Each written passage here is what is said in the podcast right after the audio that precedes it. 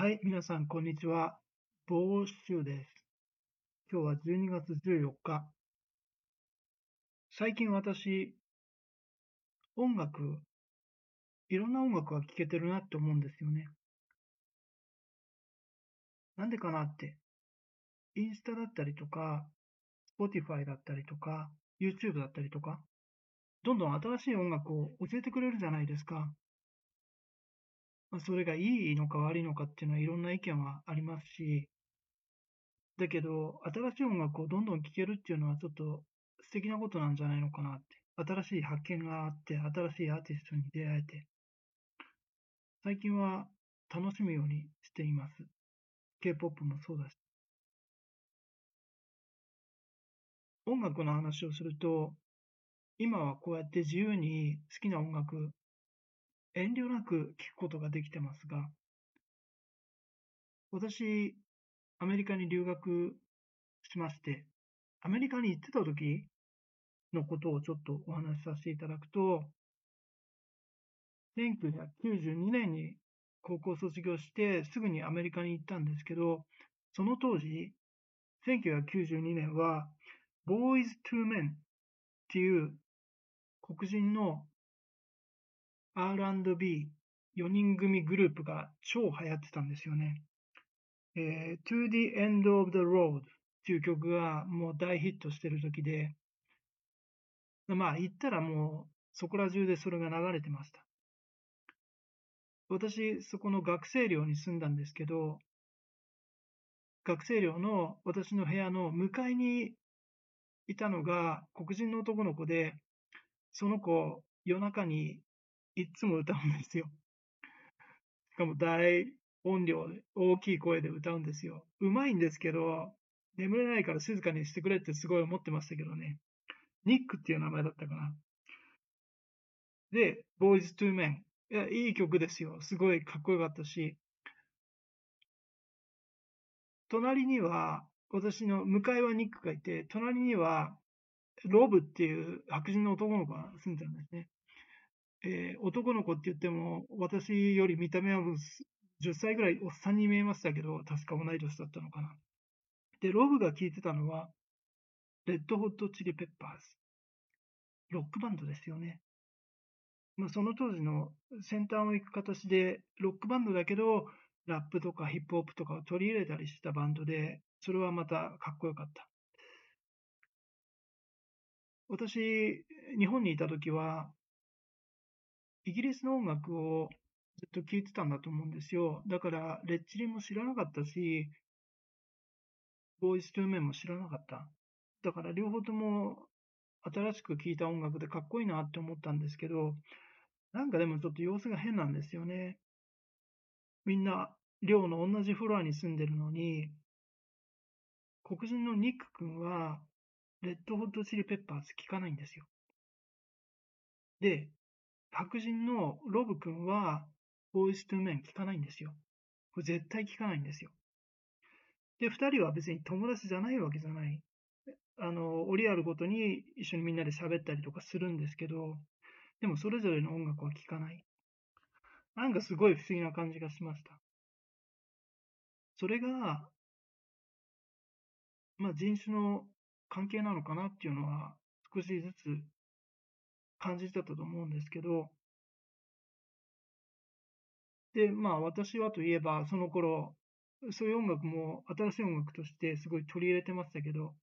初めてできた、その学校でできた友達がヒッピーだったんですよね。男の子二人と女の子一人で、私、英語大して喋れないのに友達にしてくれて、ヒッピーってわかりますかね？あの1960年代とか70年代にアメリカがベトナムと戦争をやってる時にロックミュージックを聴いて反戦運動をしてた人たち、それがヒッピーなんですけど、私はそのヒッピーの友達と一緒に彼らの好きなビートルズ、ギターで歌ったりとかしてましたけど、でもまあ、メインストリームはビートルズではなくて、その90年代の初めは、ボーイス・トゥーメンだったり、レッド・ホット・チリ・ペッパーズだったんですよね。そのアメリカの田舎町では、少なくとも。で、それから私、ニューヨークに移り住むことになって、でもっといろんな音楽に出会うんですけど、でもやっぱニューヨークに行っても、そんなに変わんないなって思ったのは、黒人の人はやっぱり黒人の音楽を聴くし、白人の人は白人の音楽を聴く。で、まあ、ニューヨークには他にもラテン系っていう大きい波があったりとかするんですけど、みんなそれぞれの人種の音楽を聴くんですよ。それが彼らの自己主張、自分がどういう人なんだっていう、その主張、えー、まあ、アイデンティティ、そういうものを、えー、見せるために音楽を聴いてるみたいな、そういうところがあって、あるんだと思いました。逆に言えば、自分の、自分が聴いて気に入った音楽であっても、それが自分の人種の人が歌ってるものでなければ、聞かない聞けないなんかそんな暗黙の了解があったと思います。私はすごくそれを感じてました。日本人ながらに。で、私自身も音楽やってたし、どっちの音楽聴こうかな みたいなのが結構悩みました。どっちの音楽をやろうかなみたいな。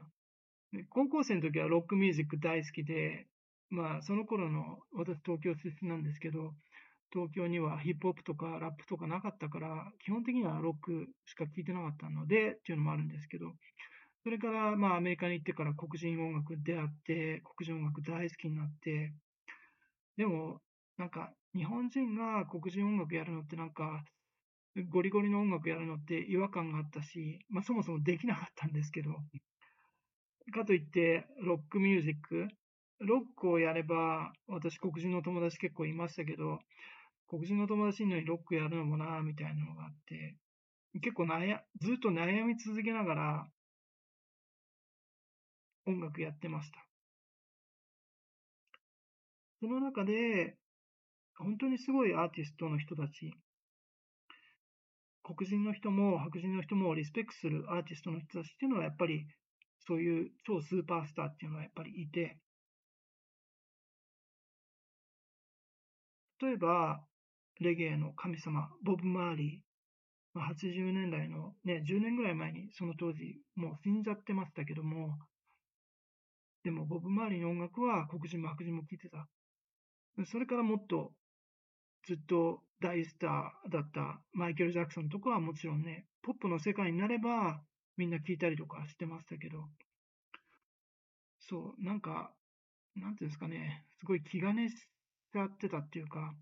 好きな音楽を好きと言えない感じがすごくアメリカにいた時はずっとあって、